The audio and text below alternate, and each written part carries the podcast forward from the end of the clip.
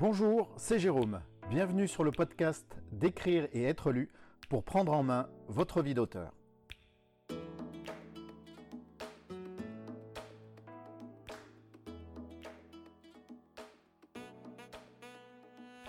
Quand j'avais 11 ans, j'ai fait le rêve de devenir écrivain. Et puis la vie m'a éloigné de ce rêve. 30 ans plus tard, j'ai découvert l'auto-édition et je me suis lancé dans l'aventure. J'ai écrit un premier roman et j'ai décidé de partager mon expérience sur un blog, Écrire et être lu, pour aider ceux qui, comme moi, veulent écrire des histoires, les publier et trouver des lecteurs. Dans ce podcast, nous allons parler des sources d'inspiration que nous pouvons utiliser pour trouver l'idée euh, d'où va partir l'écriture de notre roman. Alors, on va commencer d'abord. Est-ce que vous voulez savoir comment on fait pour trouver une idée de roman? Eh bien, ça tombe bien si c'est oui, parce que je vais vous le dire, mais d'abord, je vais vous raconter une petite histoire. Le, c'était en début décembre 2017, je crois que c'était le 2 décembre. Je passais un dimanche tranquille avec ma belle famille. Euh, à l'époque, ma compagne était enceinte de plusieurs semaines. Euh, nous savions que ce serait un garçon et nous savions déjà à l'époque que nous l'appellerions Charlie. Euh, à cette époque, vous vous en doutez, euh, il y avait bon nombre des conversations, ça tournait autour des grossesses, des bébés et des enfants. Ma très gentille belle-mère, je le dis sans aucune ironie, elle s'inquiétait à voix haute de, des effets potentiellement néfastes que peuvent avoir les écrans comme les smartphones ou les tablettes sur les tout petits.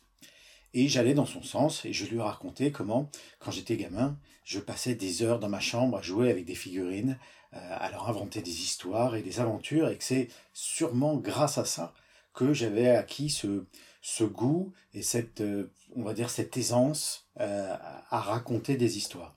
Et il est probable que si les tablettes n'avaient jamais, n'avaient pas existé, avaient existé en ce temps-là plutôt, j'aurais sûrement passé tout mon temps dessus et ma vie alors aurait été très très différente.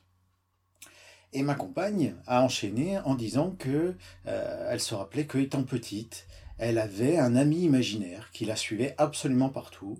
Il s'appelait Harold, c'était un homme invisible. Et là, bing Bing, ça c'est ce qui s'est passé dans ma petite tête. Il y a eu une collision, il y a eu un choc frontal entre deux idées. J'avais d'un côté mon histoire d'enfant imaginatif qui s'invente des histoires et, et de l'autre côté un ami imaginaire invisible. Et pour tout vous dire, c'est ce jour-là qu'est né le concept de mon roman jeunesse Charlie et le magicien invisible. Alors, c'est pas un phénomène qui est rare, c'est même quelque chose qui est très fréquent, qui nous arrive quasiment tous les jours, sauf que on est tellement habitué que on n'y fait plus gaffe parce que ça peut arriver pour tout et n'importe quoi. Vous ouvrez le frigo, vous avez des courgettes, vous avez du fromage, bing, qu'est-ce que je fais ce soir? Je fais un gratin de courgettes. Euh, il y a des, inventions qui ont été créées grâce à ce, phénomène, grâce à ce, processus créatif. Euh, la motoneige, ou le skidoo, comme disent les Québécois, c'est jamais rien d'autre que la combinaison entre une moto et des skis. Voilà, ça, fonctionne comme ça, c'est ce qu'on appelle l'inspiration. Ça peut se manifester absolument n'importe où, n'importe quand et à n'importe quel sujet. Euh, les Grecs de l'Antiquité appelaient ça les muses. Euh, Stephen King, il y fait référence comme, euh, comme un gros type qui squatte son garage et qui pille son frigo. Elisabeth Gilbert, Gilbert pardon, les imagine comme des entités magiques qui, qui nous rendent visite. Peu importe. Cette inspiration-là, c'est elle qui décide où, quand et comment elle nous frappe. Mais alors, vous allez me dire, euh, comment est-ce que je peux faire pour savoir si cette inspiration, eh ben, elle va un jour me rendre visite, si un jour elle va me donner des idées, je vais peut-être attendre toute ma vie pour rien? Et là, je vous dis pas, pas de défaitisme prématuré. Parce que l'inspiration, c'est un peu comme un joueur de baseball qui s'entraîne à la frappe. Plus vous lui envoyez de balles, et plus il a de chances de réaliser un home run. Il faut donc lui envoyer plus de balles possible tout ce que vous pouvez lui envoyer, il faut lui en donner, il faut lui donner des sources d'inspiration pour qu'il puisse les associer ensemble. Et, et, et, notre cerveau, notre esprit, notre, notre inspiration, peu importe comment on l'appelle, elle fait ça tout seul. On n'a pas besoin de, de, d'y réfléchir presque consciemment, mais il faut pouvoir l'alimenter régulièrement en inspiration, en idées, en concepts, en expérience, en émotions, parce qu'à un moment, il y a deux de ces choses qui vont rentrer en collusion et bing, vous aurez votre idée de roman. Alors voilà ce que je vous propose, moi. Je vais vous donner sept sources d'inspiration qui ont été connues et reconnues pour leur efficacité et qui vont vous permettre d'approvisionner votre inspiration en matière première. Alors la première de ces sources d'inspiration, c'est de sortir, tout simplement. Vous avez compris dans mon exemple, une idée, elle peut vous venir d'absolument n'importe où. Euh, Stephen King, pour parler à nouveau de lui, il a eu l'idée de la scène d'ouverture de Carrie alors qu'il était, était jeune. Euh, en faisant un petit boulot, il nettoyait les vestiaires des filles dans un lycée. Et ça lui a donné l'idée de la scène d'ouverture de Carrie. S'il était resté chez lui, le nez collé sur sa machine à écrire, à chercher désespérément sur quoi écrire un bouquin, il serait peut-être encore un prof de lycée et pas un des auteurs les plus prolifiques et qui, qui connaît un tel succès encore euh, aujourd'hui. Donc il faut sortir, il faut s'aérer l'esprit. D'abord parce que l'air frais, c'est un excellent stimulant, et aussi parce que voir la vie en 3D, qui se déroule devant nos yeux, c'est une excellente source d'inspiration. Il faut être aussi, il faut être aussi attentif à ce qui se passe autour de vous. Il faut être un spectateur actif. Il ne faut pas se contenter de mettre un pied devant l'autre en attendant que ça se passe. L'idée que vous recherchez, elle peut venir de n'importe où.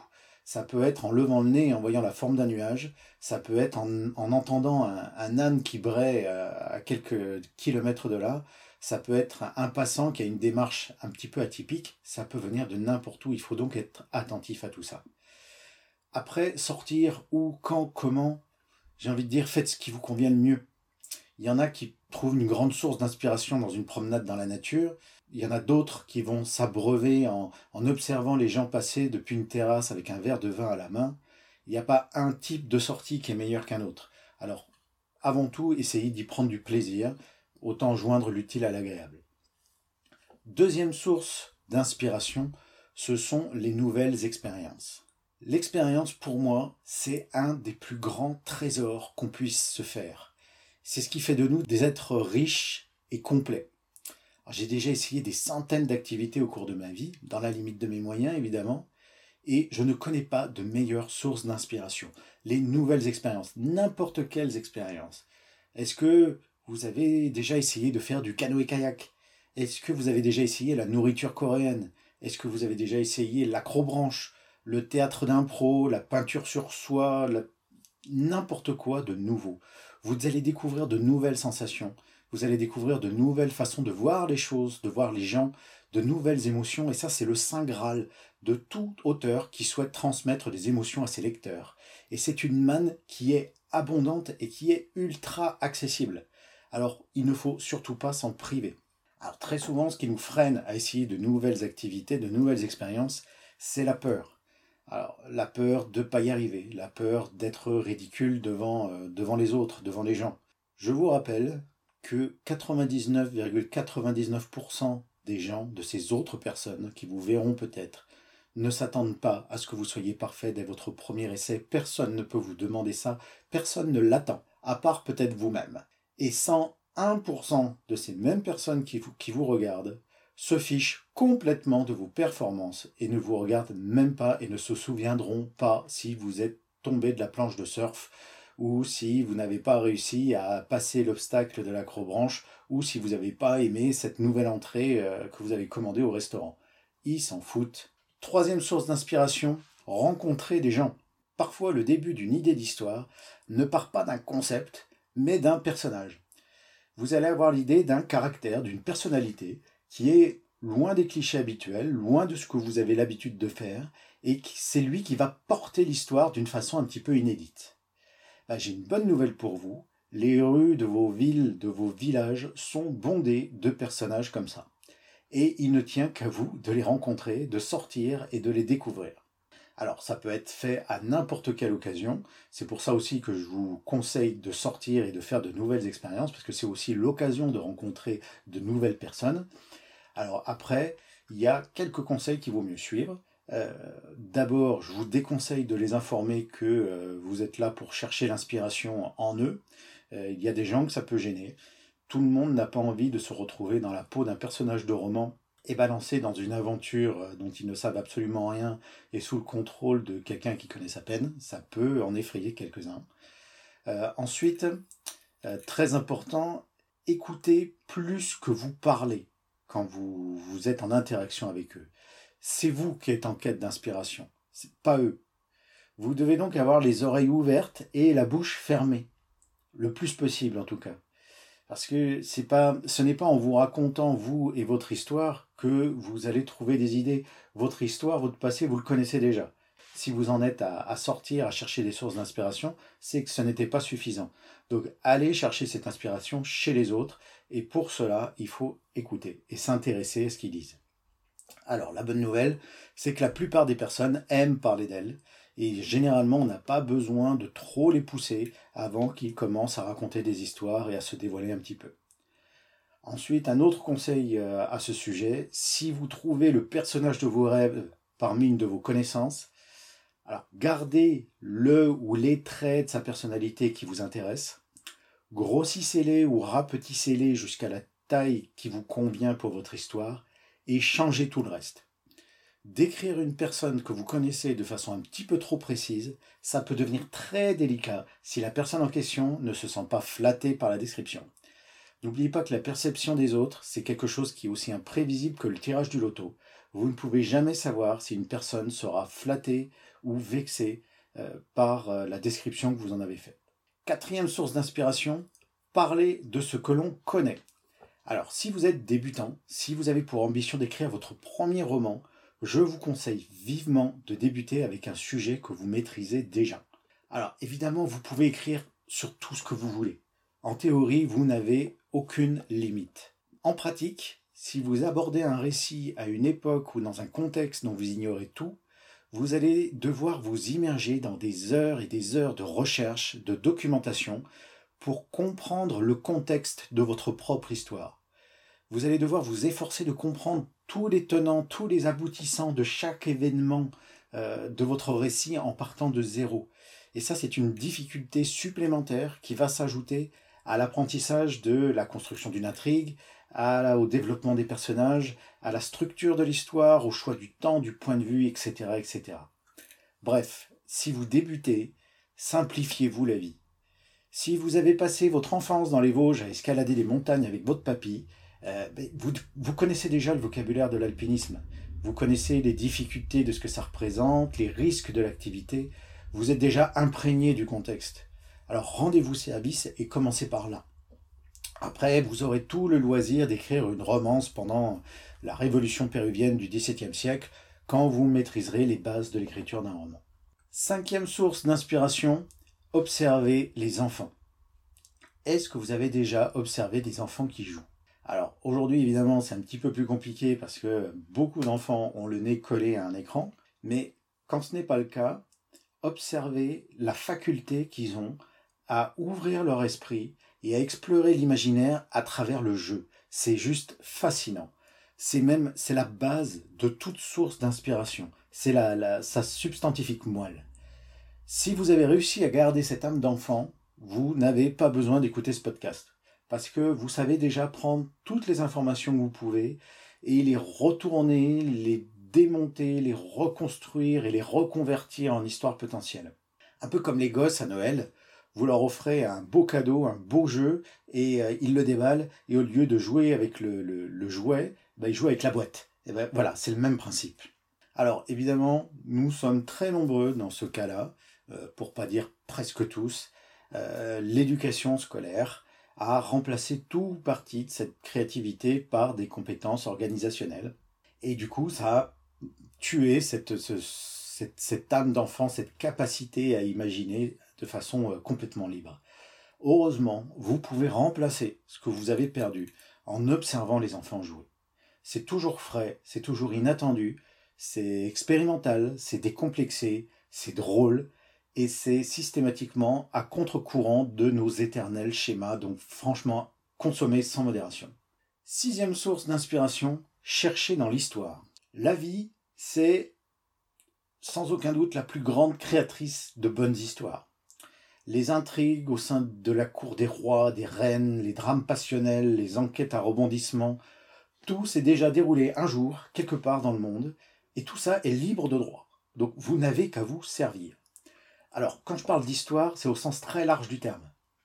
Vous pouvez tout aussi bien trouver l'inspiration dans un manuel scolaire sur l'histoire de France ou à la page des faits divers dans euh, La Dépêche ou n'importe quelle gazette locale. Il vous suffit pour ça de la parcourir avec l'esprit ouvert. Gardez toujours cette question à l'esprit. Qu'est-ce qui pourrait servir de base à un bon roman? Septième source d'inspiration, se fixer une contrainte. Ça peut paraître contre-intuitif, mais dans le théâtre d'improvisation, il arrive très souvent que l'animateur de la soirée donne une contrainte de jeu, ce qu'on appelle une catégorie, aux comédiens en plus du thème à traiter.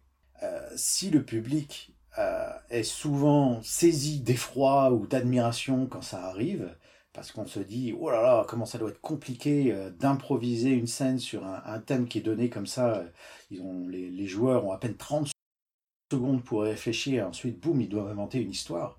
En plus on leur rajoute une contrainte. Donc souvent le public il se dit waouh ils sont franchement forts. De leur côté je suis bien placé pour le savoir les joueurs en eux-mêmes y sourient. Parce que les improvisateurs savent qu'une contrainte c'est loin d'être handicapant pour la création d'une histoire.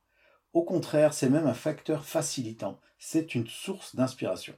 Quand elle est débridée, l'imagination, elle galope un peu comme un cheval sauvage. Elle court dans tous les sens, elle est sans but, et il peut être très difficile de tirer une idée d'un flot complètement ininterrompu de balles qu'elle nous envoie comme ça dans tous les sens. Si vous vous posez une contrainte, vous la canalisez. Alors l'esprit part de la contrainte, et il développe autour tout ce qu'elle lui permet d'inventer. Et selon mon expérience d'improvisateur et d'auteur, c'est quelque chose qui fonctionne très très bien. Qu'est-ce que vous feriez d'un polar où il n'y a pas de crime? Ou avec un personnage qui change d'humeur à chaque chapitre? Ou une romance euh, qui serait racontée du point de vue de la femme de ménage? Ou d'un meurtre commis avec une râpe à fromage? Ça y est Ça, ça palpite un petit peu là-haut? Si vous voulez puiser dans l'inspiration dans, dans, des thèmes d'improvisation théâtrale ou dans les contraintes, donc ce qu'on appelle des catégories, je vous invite à faire quelques recherches sur Google et notamment vous pouvez visiter le site Dramaction qui est un site euh, canadien. Euh, vous avez un lien dans l'article qui est sur écrire et être lu.com. Pour finir, un dernier conseil qui vous évitera de véritables tragédies. Est-ce qu'il vous est déjà arrivé d'avoir une super idée? La super idée géniale de la mort qui déchire tout. Vous l'avez un soir juste avant de vous coucher et euh, vous l'avez pas noté parce que vous vous êtes dit c'est impossible d'oublier quelque chose comme ça, c'est trop génial cette idée. Et le lendemain matin, vous ouvrez les yeux et l'idée, elle a disparu. Impossible de remettre la main dessus. Et malgré tous vos efforts, vous pouvez vous triturer le cerveau autant que vous voulez, elle est partie. Alors rassurez-vous, c'est pas Alzheimer, c'est complètement normal. On a une mémoire qui est un peu fichue comme une raquette de tennis pleine de trous, et du coup il vaut mieux prévoir un filet de sécurité. Alors pour ça, rien de plus simple. Notez toutes vos idées immédiatement, soit sur un carnet papier que vous avez toujours avec vous, soit sur une application de votre téléphone, euh, comme Note, comme Evernote, il en existe des dizaines et dizaines. Notez-les toutes. Ne les jugez pas au premier abord. Ne vous dites pas non, ça c'est pas bon, euh, ça ne me servira à rien. Pas de filtre, pas d'autocensure. Peut-être que vous n'en aurez jamais besoin, mais peut-être que cette idée que vous avez griffonnée rapidement sur un coin de table au resto, ça sera le sujet de votre premier roman. Et puis, posez-vous la question, qu'est-ce que vous avez à y perdre? Une ligne sur un carnet? Un demi-quart d'octet de mémoire sur votre téléphone? Qu'est-ce que c'est? Notez-les tous. Voilà, c'est la fin de ce podcast. J'espère que vous aurez trouvé de quoi faire surgir idées, personnages, concepts nouveaux. Souvenez-vous surtout qu'il ne suffit pas de mettre en pratique un de ces conseils une fois pour soudain connaître l'illumination créative. C'est un processus continu qu'il faut entretenir et développer en permanence. Là, je vous ai donné des pistes pour faire pousser des idées. Suivez-en une, suivez les sept, suivez-en d'autres, peu importe. L'important, c'est que vous enclenchiez les moteurs de votre imaginaire et que bientôt le papier se noircisse. N'oubliez pas qu'une idée de roman, si elle n'est pas écrite, elle ne vaut rien. Vous avez toutes les cartes en main. Maintenant, c'est à vous de jouer. Ce podcast est maintenant terminé. Merci de l'avoir écouté. Pour ne rien louper des articles qui paraissent toutes les semaines, je vous invite à aller vous abonner au blog www.écrire-et-être-lu.com. Au revoir et à très bientôt.